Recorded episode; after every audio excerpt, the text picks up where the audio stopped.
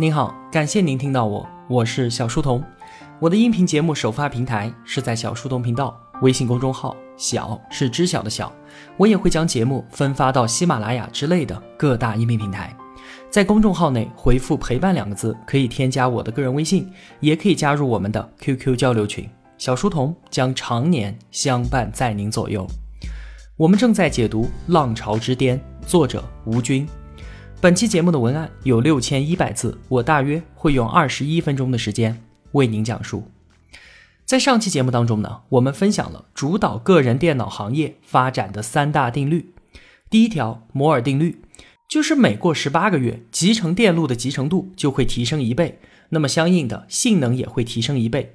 个人电脑乃至整个 IT 行业，数十年来都遵循着这个不可思议的速度在向前发展。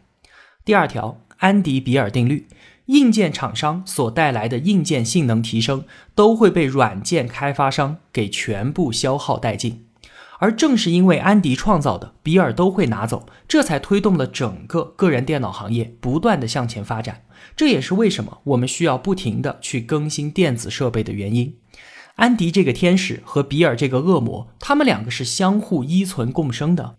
在 PC 时代，英特尔加上微软的组合；在移动智能时代呢，就变成了 ARM 芯片加上安卓的组合，依然还是遵循这条定律在向前运行。第三条反摩尔定律，就是说，如果一家 IT 公司现在和十八个月之前卖掉同样多的相同产品，那么它的营业额就会下降一半。由于反摩尔定律的存在，IT 行业中所有公司都生活得非常痛苦。想要拥有持续的盈利能力，那自己产品性能的提升必须要追赶上摩尔定律的预测。这就是 IT 界的自然选择剪刀，不能够适应摩尔定律这个天道，那公司很快就会被淘汰。反摩尔定律积极的一面呢，那当然是促成了科技领域质的进步。每一种技术啊，用不了多长时间，量变的潜力就会被挖掘殆尽。为了继续成长，就必须有革命性的创新出现。这也就迫使所有的公司都把大量的利润投入到产品的研发和技术质的飞跃式进步上。那同时呢，它也给了那些小公司生存和发展的可能。要知道啊，在量变积累的过程当中，小公司是没有任何机会和原来行业中的那些大佬去竞争的。但是，一旦出现质变的机会，小公司抓住了，就能够后来居上。像是我们的华为、小米、OPPO 这些公司，就是抓住了三 G 取代二 G 这一个质变的机会，迅速崛起，超越之前手机行业的大佬的。这三大定律啊，虽然都诞生于个人电脑领域，但是它们其实是在推动着整个信息产业向前发展。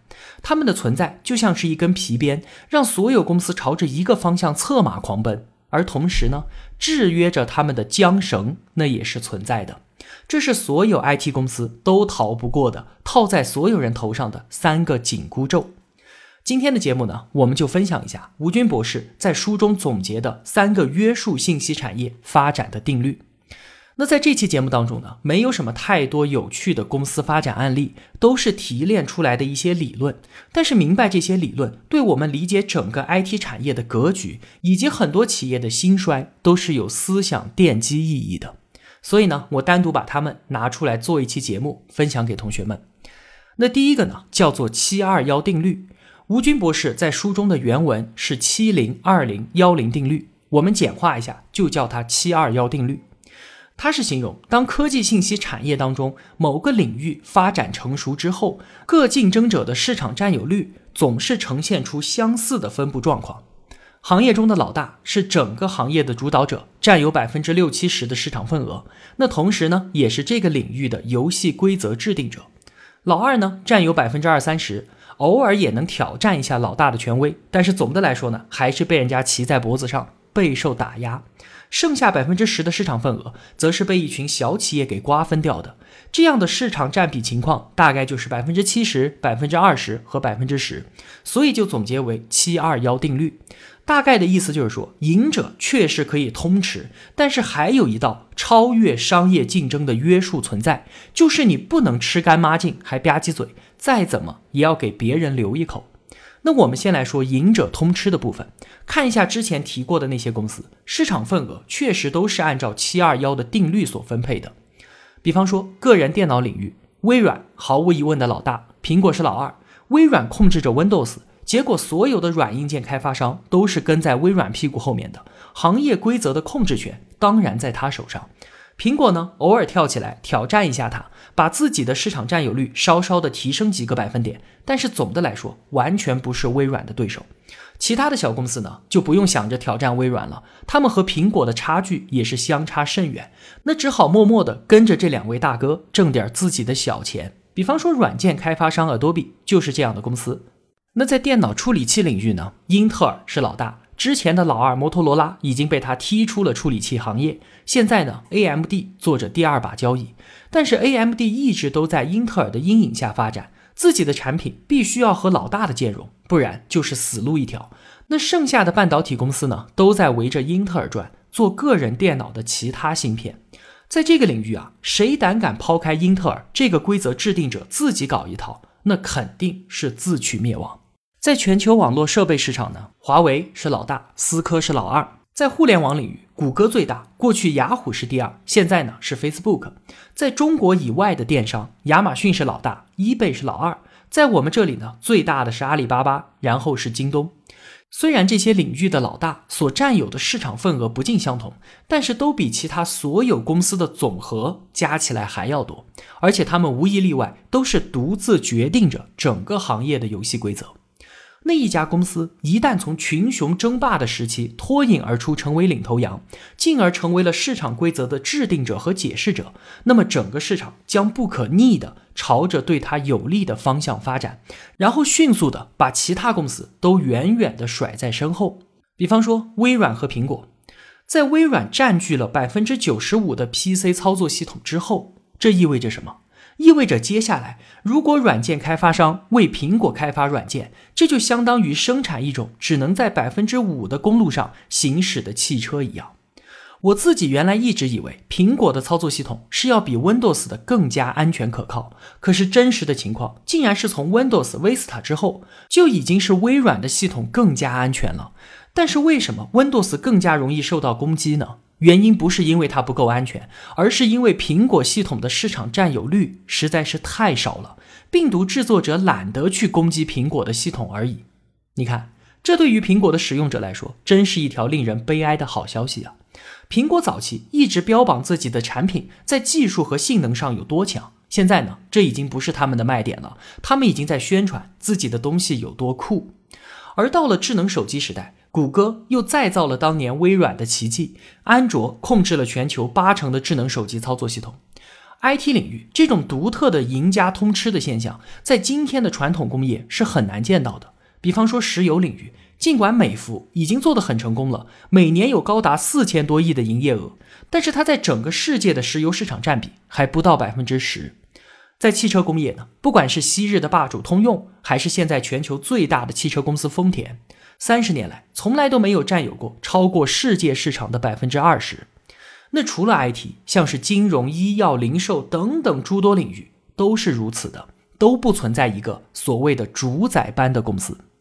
那之所以只有在 IT 领域会出现主宰，是因为有两个很特殊的原因。一个呢是不同成本在两个工业当中的占比差距非常的大。传统行业的研发成本是很低的，但是制造成本和销售成本却很高。所以啊，如果他想要扩大销售规模，就意味着成本也要随之增加。比方说，一个汽车公司要扩大一倍的营业额，那就意味着这家公司要扩大一倍，相应的工厂规模和员工数量都要增加一倍。那公司越大，公司的效率也就越低，所以呢，扩张速度就会变得越来越慢。但是科技领域完全不一样，制造成本只占他们营业额的很小一部分，绝大部分成本都是投入到了研发上面。你看啊，像是对于微软这样的公司来说，它卖掉一份操作系统和卖掉一百万份操作系统的成本并没有什么区别啊。所以，即便是销售规模不断的扩大，也不需要为此雇佣更多的员工，公司效率依然是不变的。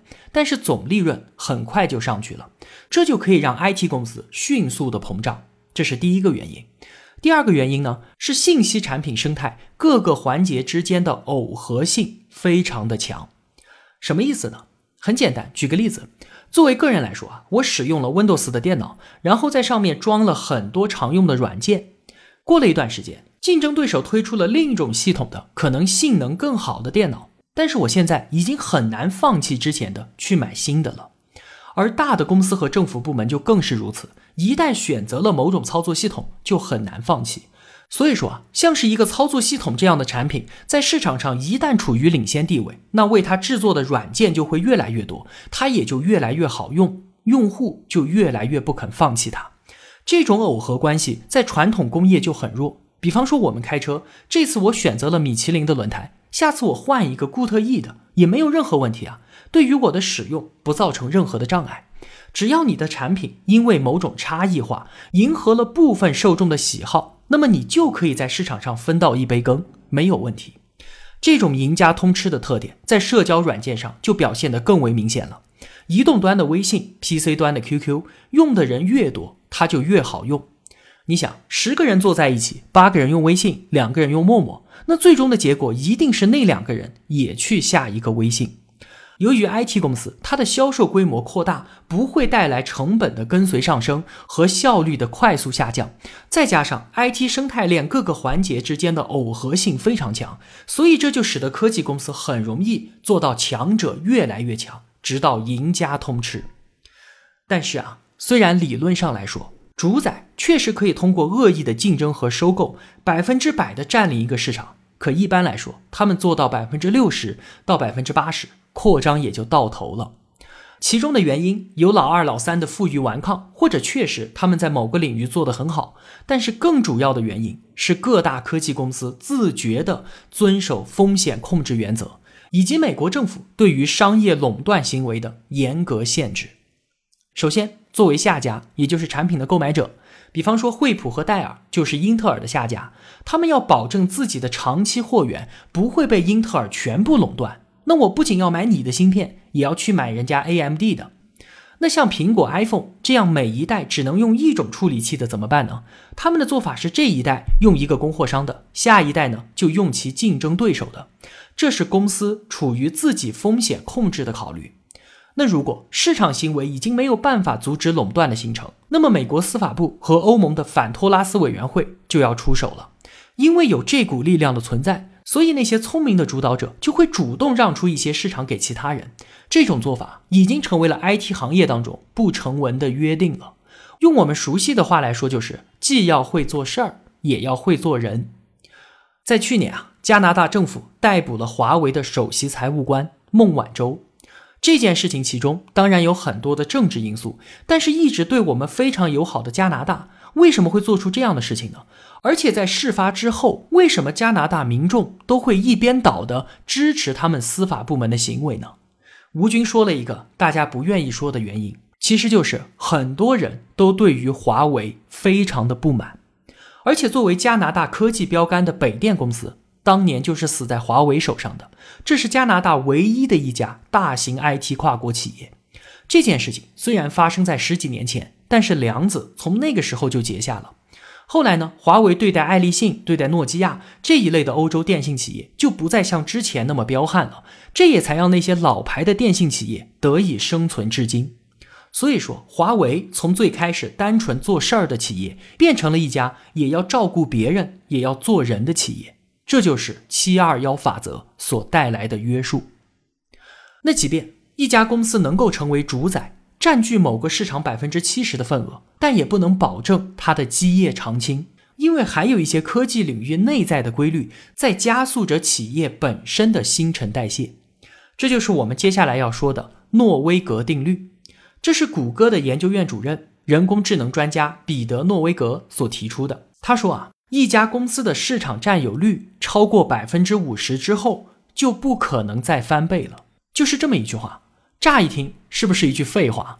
那超过百分之五十再翻倍，不就超过百分之一百了吗？这还用专家来说吗？但就是这一句听起来的废话，却道出了很多跨国公司兴衰的根源。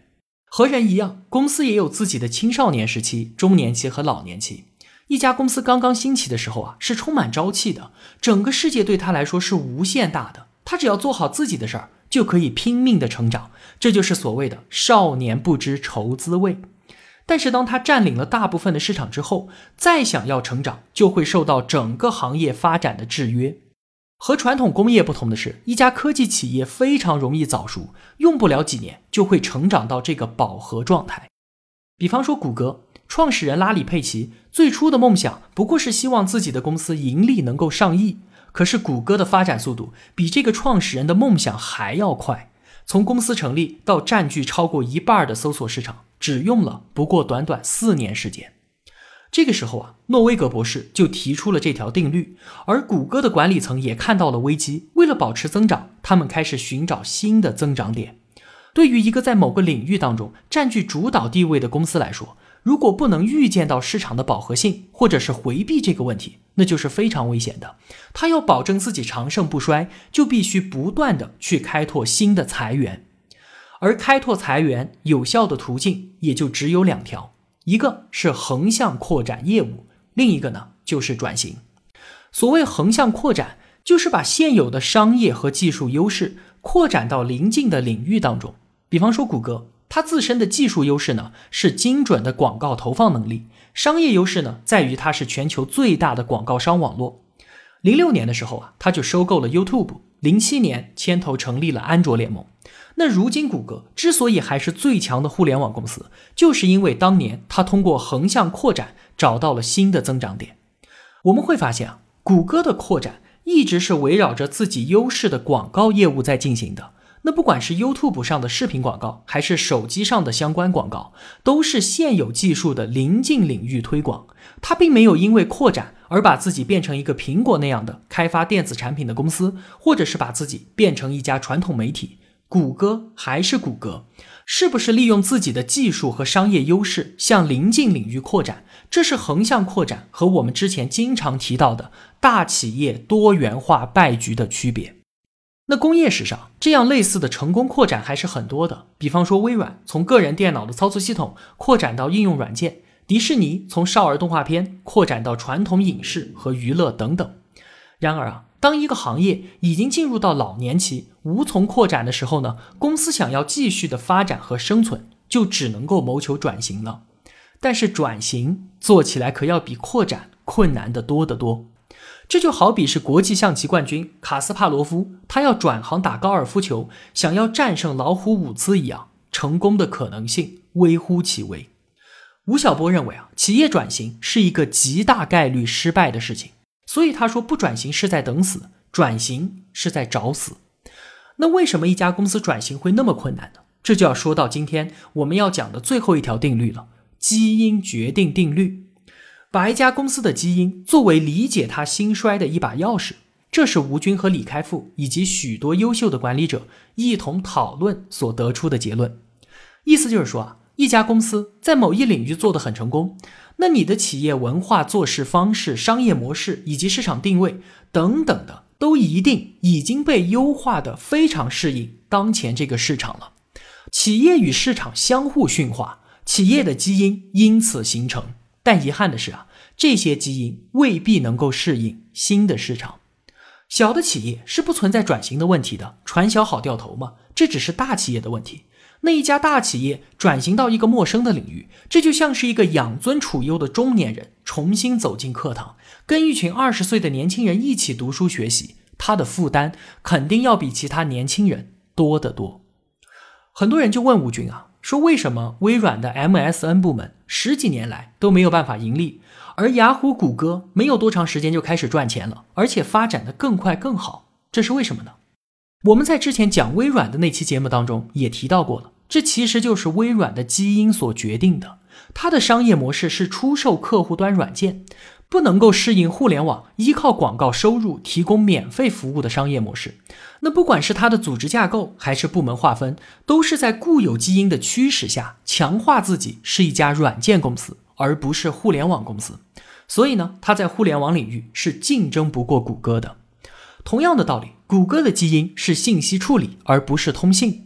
那与信息处理相关的领域，它都做得很好，像是搜索、视频和在线广告。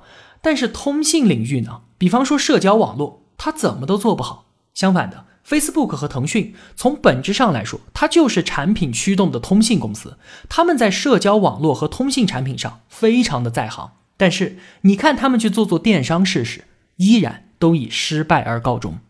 那正如我们前面所说的，一家公司的基因是在市场竞争当中进化出来的，用来适应相应市场的企业文化、管理方式、产品定位和商业模式等等。那一家公司在早期一切都还是一张白纸的时候，基因还有可能改变；但是，一家成型的公司改变基因的可能性是非常小的。越是以前成功的公司，就越容易相信自己固有的基因是最优秀的。公司基因的决定作用如此之大，让很多跨国公司都没有办法通过改变基因来逃脱诺威格定律的宿命。这其实啊，对于整个工业界乃至我们的世界来说，其实是一件好事儿。这就像是自然界的任何事物都是从生到死不断发展的一样，一家公司、一个产业也应该如此。旧的不去，新的不来。只有清除掉阻碍我们进步的那些庞大的恐龙，人类才有新的发展空间。所以，从这个角度来说啊，一家昔日跨国公司的衰亡，也许是他为我们这个社会所做的最后一次贡献。好了，今天就与您分享这么多了。如果我有帮助到您，也希望您愿意帮助我。一个人能够走多远，关键在于与谁同行。我用跨越山海的一路相伴，希望得到您用金钱的称赞。我是小书童，我在小书童频道与您不见不散。